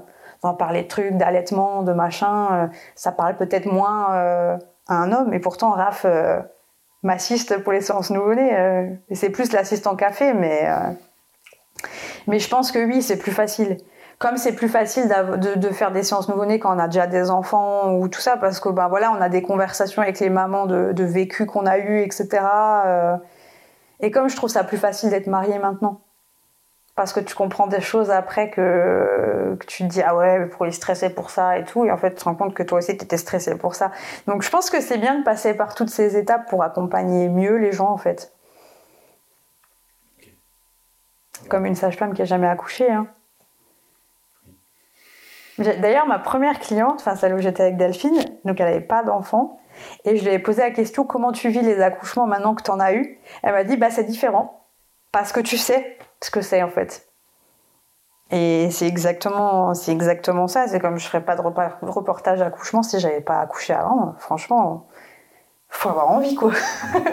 Alors justement, c'est quelque chose que tu proposes depuis quelques temps maintenant? Comment c'était venu justement cette envie de faire des reportages à accouchement, durant l'accouchement? Euh, En fait, c'est pas moi qui a impulsé le truc, c'est on m'a demandé. Alors, clairement, j'en avais déjà vu et je trouve ça génial, mais euh, de la devoir enfin devoir, c'est pas devoir, mais euh, de la en faire, je pensais pas, voilà. Et en fait, j'avais fait un concours une fois sur ma page, j'avais dit voilà, proposez-moi un truc et je vais choisir un projet parmi tout le monde de ce que j'ai le plus envie de faire. Je préfère ça en fait que d'offrir une séance ou un truc comme ça parce que des fois tu tombes sur des trucs en fait et c'est pas ça va pas te servir à toi en termes de visibilité donc je préfère me dire euh, je vais demander aux gens euh, ce qu'ils ont vraiment envie de faire et, à chaque fois que j'ai fait ça je suis tombée sur des super projets hyper intéressants et donc ben voilà euh, elle m'a contacté écoute voilà j'aimerais j'aimerais un reportage accouchement. Donc là, j'ai lu ça, j'étais comme une dingue. Je me suis dit, waouh, génial. Après, autorisation, etc., ça, c'est une autre affaire. Et voilà, ça a commencé comme ça. On a eu de la chance, on a eu l'autorisation, on a eu une super sage-femme. Et de là, ça s'est, enfin, ça s'est enchaîné. J'en ai fait 6, euh, hein. c'est pas non plus. Euh, en même temps, je pourrais pas en faire euh, plus. C'est ultra stressant et fatigant. Donc, euh... Parce que tu sais quand t'arrives, pas forcément quand tu repars. Quoi. Bah, c'est surtout que tu sais pas quand ça va venir. quoi. C'est ça le. À la rigueur, de... quand En fait, moi, quand j'arrive, je suis soulagée. Hein. Je me dis, je suis là, c'est bon. Peu importe, ça peut durer 15 heures, je m'en fous, mais je suis là. Parce que par contre, tout le reste du temps, tu sais pas. Soit t'es en mariage, ou t'es en déplacement, ou t'es en séance, ou t'es pas à côté, je sais pas, tu peux pas t'arrêter de vivre, tu vois. Je pas, imagine t'es à Europa Park avec tes gamins, ta cliente, elle t'appelle, faut que tu ailles. C'est pas pratique. Et, là, bah, le dernier que j'ai fait, j'avais en Bourgogne, dans le sud et tout ça. Et je me disais, punaise, si j'ai 6 heures de route à me taper, je vais être en retard. C'est pas possible, je vais pas y arriver. Et ma pire angoisse, c'est de pas être là. Je dis, la personne veut ça. Donc elle compte sur moi, mais en même temps, je peux pas rester collée à la maternité pendant un mois avant la, date. C'est ça le plus angoissant. Toutes les nuits, je me réveillais en me disant, oh, j'espère qu'elle a pas appelé et que mon téléphone n'a pas sonné pour X raison de je ne sais quoi, tu vois. Et, euh, et voilà, pour l'instant, j'en ai pas loupé. Mais c'est ça le plus, angoissant en fait dans l'histoire, c'est de pas être là. Après, une fois que j'y suis, euh, tant pis, euh, si ça dure des plombes, ça n'a jamais duré longtemps. Donc ça va. quels sont justement tes projets pour la suite? Tu as, envie de, as envie de développer le mentoring comme tu le fais, de développer d'autres choses? Alors le mentoring, on va déjà le finir sera déjà pas mal. Euh, si ça marche bien, si j'ai des bons retours, etc., ce que j'espère, euh, on fera une deuxième session en espérant peut-être toucher des photographes euh, peut-être un peu plus loin ou enfin voilà peut-être sortir de l'Alsace aussi même si c'est cool mais ouais c'est un truc c'est un truc qui nous plaît bien. Maintenant c'est ça c'est le début. On tâtonne enfin on tâtonne voilà. Moi j'ai envie de voir des vrais résultats. C'est-à-dire de est-ce que T'as as toujours quelque chose à apporter aux gens, mais est-ce que c'est assez? Est-ce que c'est toujours la question en fait. Est-ce que c'est assez quand tu fais tes premières formations, etc. Est-ce que est-ce qu'ils ont assez appris avec moi? Est-ce que est-ce que ça leur a vraiment servi? Est-ce que voilà. Ça c'est ma pire angoisse. Donc ouais, ça oui. Et puis euh, puis voilà, ben peut-être avoir quelqu'un qui travaille avec nous et euh, peut-être d'autres choses secret pour le moment. Mhm. ouais, c'est bien. Je pense que c'est important d'avoir des projets, de se projeter justement quelques années euh, plus tard pour voir comment on a envie d'évoluer. C'est quelque chose que tu as déjà fait, que tu fais encore justement d'une vision à 2, 5, 10 ans Ouais, alors moi après nous, c'est, ça peut être particulier parce qu'on est plus sur des trucs de on aimerait faire ça. C'est pas forcément des trucs de je veux gonfler mon chiffre d'affaires ou des trucs comme ça. Je vis bien de mon métier si je gagne tout le temps la même chose après si je gagne plus euh, bah ouais euh, on est content. Mais je veux dire c'est pas c'est pas ce qui me motive à part bah, cette année parce qu'on a le covid et que c'est un peu la merde. Mais je veux dire c'est pas c'est pas une motivation. Par contre on est plus sur une motivation d'expansion. Par exemple bah voilà on voudrait faire plus de mariages dans le sud. On est vraiment en train de développer l'axe Bourgogne euh, sud de la France parce que c'est c'est des lieux qui nous intéressent. C'est une clientèle qui il y a beaucoup de mariages en semaine, etc. Euh, on était aussi sur euh, une volonté d'expansion de photographier des mariages à deux. Ça a pris beaucoup plus vite que ce qu'on s'imaginait, donc ça c'est cool. Euh, ouais, on est plus sur des projets comme ça où se dire bah voilà, on aimerait bien faire une séance ici ou enfin c'est plus des trucs créatifs que de que de l'entrepreneuriat à proprement parler, même si ben voilà, pour l'instant ça tourne bien. Après, ça va être plus des, des choses annexes en fait. Donc quand on a créé l'entreprise, euh, on a une filiale dedans qui est pour du mariage à l'étranger, mais en organisation, pas pas en photo, par exemple. Mais pour l'instant, c'est pas pas développé parce que bah, le premier mariage qu'on devait faire cette année, ben il sera l'année prochaine. Et euh, mais ça, c'est vraiment des, des, petits trucs un peu sporadiques comme ci par là, parce que je me dis la photo, j'en ferai pas toute ma vie. Je pense pas. Parce qu'à un moment, euh, suivre le rythme en mariage, etc. Et je me vois pas faire du mariage, euh, je sais pas, à 55 ans, parce que je m'imagine que, alors ça peut-être que je vais changer de clientèle aussi, mais aujourd'hui j'ai le même âge que mes mariés, c'est cool. Mais après, je me dis, est-ce que les mariés à 30 ans, ils auront envie d'avoir une personne de 45 ou de 50 plutôt qu'une personne qui a leur âge, avec qui est-ce que c'est important là justement du, photographe? Alors là, peut-être pas, mais dans la tête. Ouais, dans la tête. Mais forcément, au bout d'un moment, tu suis pas la cadence comme euh, je la suis aujourd'hui. Je veux dire, là, on est capable d'enquiller. L'année dernière, on a fait euh, un mariage dans le sud le vendredi, et le samedi, j'étais en dessous du Luxembourg. Mhm. Tu peux plus le faire après au bout d'un moment. Déjà là, euh, on s'était dit plus jamais. Et là, on est déjà en train de retomber dans un plan euh, comme ça parce qu'on sait, parce qu'on a envie, etc. Mais je me dis avec l'âge, etc. On sera obligé de plus se reposer ou c'est obligé. Même là, on a repris les mariages au bout de notre vie parce qu'on n'a plus l'habitude. Donc euh, voilà. Donc c'est plus pour essayer, en fait, de pas mettre tous ses œufs dans le même panier et de se dire voilà, euh, moi, j'aimerais bien organiser des mariages en Italie parce que ben l'Italie c'est mon kiff et que et que voilà. Donc si je pouvais faire ça deux trois fois par an, ça me ferait kiffer. Maintenant, c'est encore un truc euh, hypothétique. Euh, voilà, ça, ça, ça viendra peut-être. C'est pas c'est pas une volonté, voilà. Mais par contre, on s'est dit voilà, on va on va essayer de lancer le truc. Bon, maintenant avec le Covid, on a un peu lâché mais ça, ça, viendra ou des trucs comme ça. Penser à d'autres choses ou. Donc là, c'est l'occasion. Hein, S'il y a quelqu'un qui écoute, qui a envie de se marier en Italie, si qui cherche quelqu'un pour. Euh, j'ai un super traiteur aussi. non, mais oui, ouais, c'est euh, c'est quelque chose qu'on aimerait. Enfin, ouais, pas pas des mariages partout. Euh, voilà. Si je si je pouvais choisir, ce serait que du mariage en Italie pour des Français qui du coup ont la... mais qui se marient vraiment avec des prestataires italiens, etc., euh, qui ont la barrière de la langue où c'est compliqué, etc. Ça, ce genre de truc, j'aimerais bien faire, mais pas tous les week-ends. Dans une région en particulier ou n'importe où? Euh, Après, on est très toscane, et après, bah, là, on voulait développer les Pouilles, puisqu'on devait se marier dans les Pouilles à la base, donc ça devait aussi être une première approche. Euh... Du coup, ça se fera pas, mais euh, on sait pas qui sait ce qui va nous tomber dessus euh, dans pas longtemps. Euh. Après, plus t'en montres, plus les gens sont. Maintenant, j'ai beaucoup de gens que je vois en studio pour les nouveau-nés qui me disent ouais, ouais, bah nous, si on devait se marier, euh, on se marierait ici ou là, parce qu'en fait, ils ont vu que des gens l'ont fait. Et ils se disent ouais, pourquoi pas comme les séances engagement. Je veux dire, maintenant, on va faire des séances engagement à l'étranger. Tu n'aurais pas vu ça il y a cinq ans. Mais aujourd'hui, les gens ils se disent ah ouais, mais le truc il est allé machin là-bas, c'est vachement cool. Moi aussi, j'ai envie de faire ça.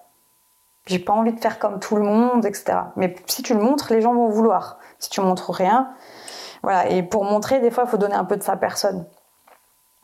Donc voilà, nous, des fois, on coupe les séances engagement avec des vacances. On dit, les gars, on va là, ça vous dit, euh, on se fait un kiff, euh, voilà, hop, allez, on y va. Du coup, ça leur coûte pas beaucoup plus cher. L'avantage de travailler à deux aussi. Euh, non, mais ça, c'est clair. en hein. couple. J'ai pas d'intérêt, je l'ai fait, je l'ai déjà fait, mais j'ai plus trop envie de faire des mariages à l'étranger seul. Parce que tu profites pas pareil en fait. C'est tu fais ton mariage, c'est cool, les gens c'est cool, mais c'est quand même plus sympa quand on est deux et après on se prend deux trois jours et on va on se fait des petites vacances en même temps. Je veux dire après quand tu es tout seul, c'est un peu moins sympa. C'est ça. Et puis euh, si tu as le conjoint qui n'est pas du même métier, il t'attend à la maison pendant que toi tu es allé euh, Ouais, je peux comprendre que ça soit un petit peu frustrant, mais euh, ouais. Après, voilà. C'est en fait, moi, je dis souvent aux gens quand on me dit ouais, mais toi, euh, toi, t'es tout le temps en vacances. Je dis mais en fait, personne ne t'empêche d'être tout le temps en vacances, à part toi. Donc il y a un moment, soit tu prends le risque de le faire et tu kiffes ta life, mais pas tu restes chez toi à, à dire oui mon métier est nul, etc. Il y a, il y a, enfin je veux dire, il y a qu'un pas à faire. Par contre, bah ouais, faut accepter de que t'as pas un salaire fixe tous les mois. Faut accepter que ben tu sais pas comment ça va être. Faut accepter que pendant le Covid, et eh ben tous les entrepreneurs on était chez nous à ne pas être payés contrairement à certains qui avaient qui étaient chez eux payés à 100% etc ouais bah ouais il y a des il y a des désavantages c'est clair des fois on serre les dents etc mais par contre pour la liberté c'est moi j'échangerais ça pour rien au monde même si je gagnais beaucoup moins parce que je pourrais plus en fait. Mais ça c'est un choix. C'est comme les gens qui critiquent les profs hein. tout le monde peut aller euh, passer un concours s'ils veulent avoir 12 semaines de vacances. Enfin je veux dire faut pas faut pas être jaloux hein, faut juste le faire. C'est un peu la facilité justement euh, on nous apprend à on nous apprend à travailler, à être dans un carcan, on a l'éducation, on, doit suivre une ligne droite, derrière c'est faire des études pour aller travailler en tant que salarié, etc. Mais euh, ça nous oblige à tellement de choses, et c'est vrai que la vie passe tellement vite que faire des choses qui ne te plaisent pas, ne pas vivre réellement, c'est dommage. Quoi. en fait, c'est un état d'esprit et ça dépend comment tu as été formaté et comment tu... Je veux dire, il y a des gens, ils trouvent ça normal. Ils trouvent ça normal de se lever le matin et euh, d'être déprimé parce que leur boulot, en fait, euh, ça les fait chier. En fait, mais moi, quand je cherchais ce que j'allais faire dans la vie, je me disais bon, ça je peux pas faire parce que j'ai pas le diplôme, ça je peux pas faire parce que j'ai pas le diplôme. Bien sûr, tu peux, peux pas m'imposer chirurgien demain, hein, je veux dire, euh, c'est clair. Mais par contre, tu te rends compte que quand tu es entrepreneur, il y a quand même beaucoup de domaines possibles où t'as pas forcément besoin d'avoir un diplôme ou quoi. Bon, la photo, mais d'autres choses. Hein, je veux dire, dans le mariage, il y a plein de choses que tu peux faire sans, voilà. Mais tu te rends compte que le domaine du possible, il est vachement large. Mais par contre, il faut avoir envie, il faut se bouger les fesses, il faut, faut, pas avoir peur, il faut travailler, etc. Mais euh, je veux dire, c'est pas impossible. Et beaucoup de gens pensent c'est impossible, ou ouais, j'ai pas l'argent, ou j'ai pas. Bon, on a tous commencé avec rien en fait, ou voilà, et c'est comme ça que tu. Mais je pense que ça, c'est une fois que tu l'as, que t'as essayé, t'as plus peur après, parce que tu te dis bon bah voilà, c'est bon, c'est fait. Mais quand t'es pas dedans, tu te dis ouais, c'est trop compliqué en fait. Et je comprends.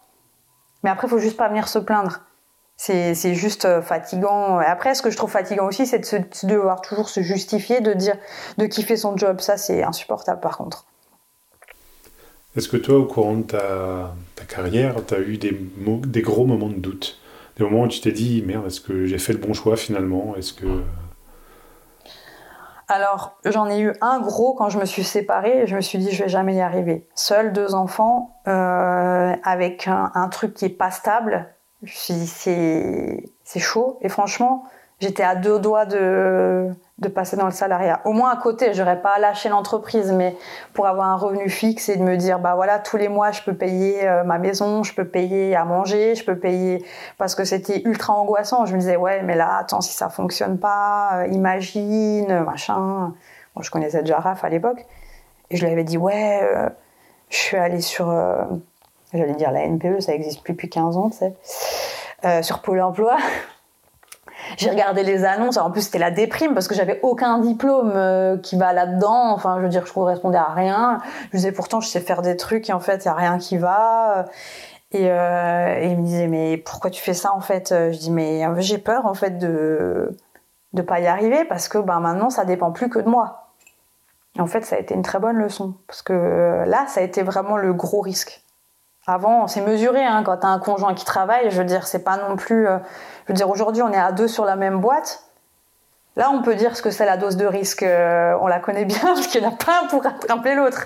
Mais bon, voilà. Après, on sait qu'on n'est pas à l'abri. Hein. Je veux dire, là, avec le Covid, euh, on s'est dit si ça, foire, un de, nous deux ira reprendre un petit job de salarié, etc. Mais ouais, des doutes, t'en as toujours. Ou des fois, je suis dans le stress, genre ouais, en ce moment je boucle pas ou euh, enfin je pense qu'on est on passe tous par là où j'ai plein de refus et puis tout d'un coup ça, ça s'inverse et tu reçois plein de demandes et tout le monde te dit oui, tu vois, et là tu te dis ouais, c'est un truc de ouf. Euh.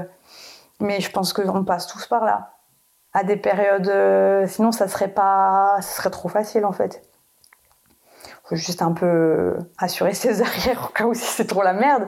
Mais mais voilà, enfin je veux dire c'est pas pour tout ce que ça apporte, ça vaut ça. Après, je suis pas non plus à, prendre un risque démesuré dans le sens, euh, je fais quand même mes petits calculs, mais euh, pas des calculs dans le genre, bon demain j'ai envie de gagner 3000 euros, euh, donc attention, qu'est-ce qu'il faut que je fasse? Moi, je fais pas du tout ça. C'est plutôt du genre, combien il me faut pour vivre au minimum Est-ce que je peux y arriver? Quand tu calcules ce qu'il te faut au minimum, en général, c'est pas non plus des sommes de ouf. Après, c'est sûr, tu vas pas partir en vacances, etc. Mais je me disais, bon, payer la maison, machin, truc muche, est-ce que je peux y arriver? Si oui, je continue. Sinon, là, ça va être plus compliqué, tu vois. Mais non, euh, après, quand on a ouvert Dalka, euh, ça nous a coûté une blinde. Et, euh, et, là, je me suis dit, bon, ça a plutôt intérêt à marcher parce que là, sinon, ça va être... Parce qu'en fait, on aurait pu continuer à garder chacun notre entreprise et faire notre truc comme ça. Mais en fait, bon, déjà, c'est pas très c'est pas très très légal euh, dans le sens euh, si maintenant moi je signe un contrat, bah Raph, il techniquement il avait pas le droit d'y aller. Après, est-ce que quelqu'un va vérifier? Euh, J'en sais rien, mais je veux dire, nous on avait envie. Alors moi je suis quelqu'un, il faut que ça soit toujours dans la légalité. je, je supporte pas, ça m'angoisse.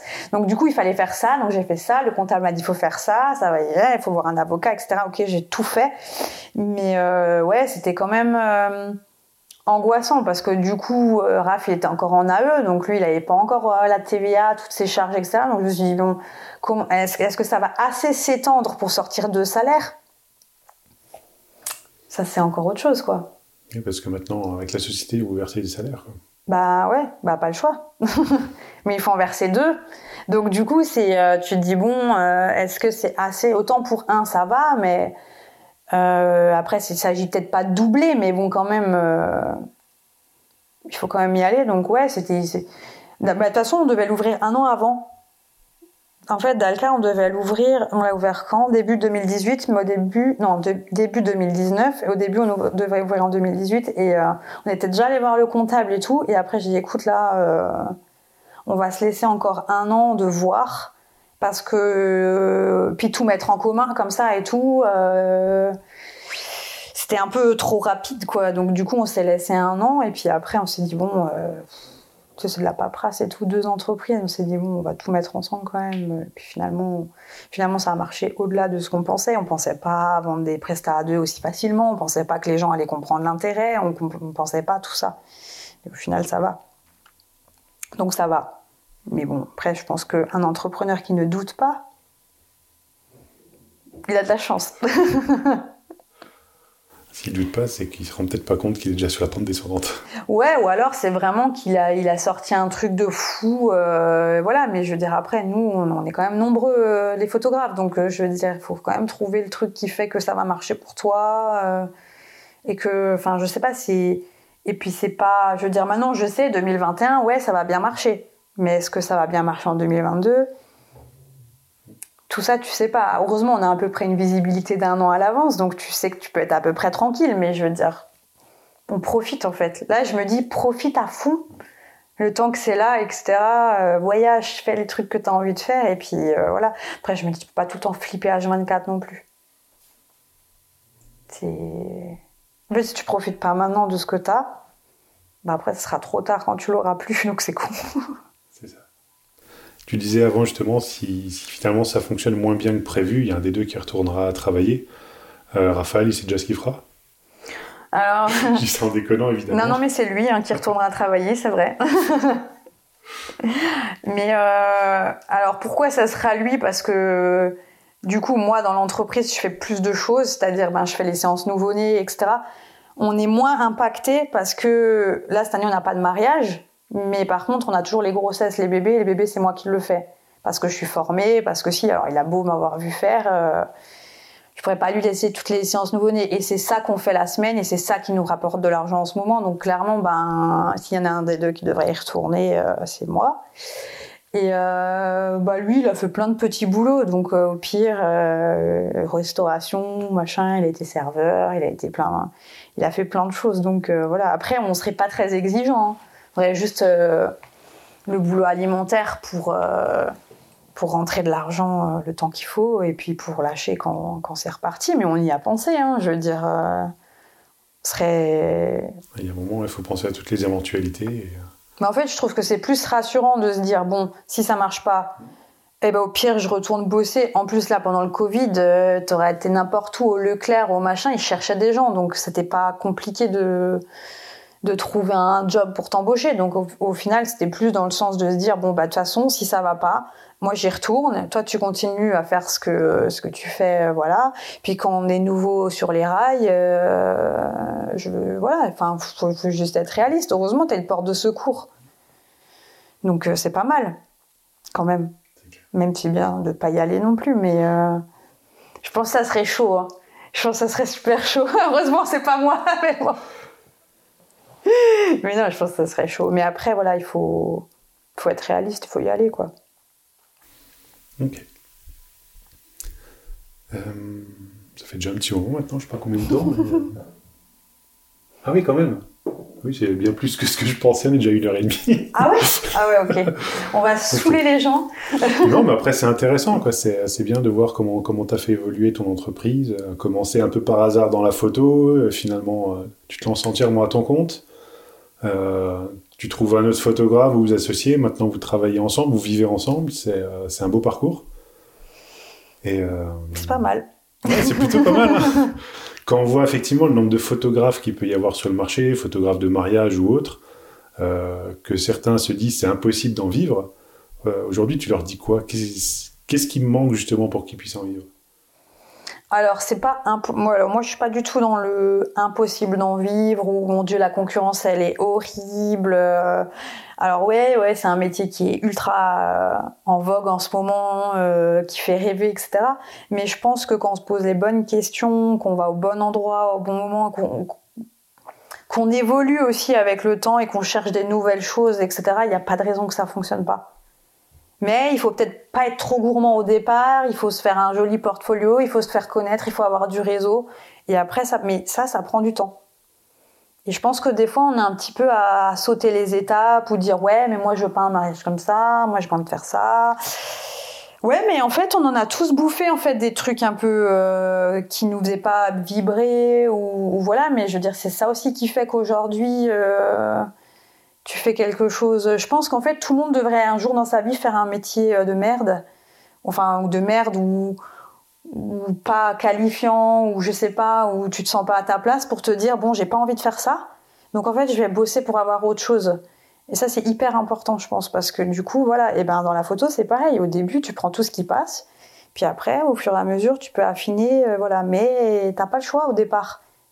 À moins que tu aies de la chance et qu'en fait tu tombes direct sur euh, sur un truc qui peut te lancer. Et ça arrive à certains. Des fois on en voit arriver de nulle part et on se dit putain il a un niveau de fou euh, il a des mariages de dingue etc mais oui il y a des exceptions partout mais je veux dire après à part le travail euh, il n'y a pas de solution. Mais non mais faut y aller. Moi je suis pas du tout pessimiste par rapport à ça. Et puis euh, si je l'étais je ferais pas de mentoring non plus. Parce que si c'est pour raconter aux gens vous allez vivre de votre métier alors que j'y crois pas 30 secondes et que j'ai juste envie de me faire de l'argent ça m'intéresse pas en fait donc du coup euh, non il y a, il y a de la place il y a de la place. La preuve, c'est qu'on est quand même plein à en vivre finalement, euh, malgré que ce qu'on peut penser. Donc, euh, je veux dire, après, on en vit plus ou moins bien, mais il y a toujours des choses à améliorer pour en vivre mieux ou je sais pas, ou trouver des, des trucs à faire.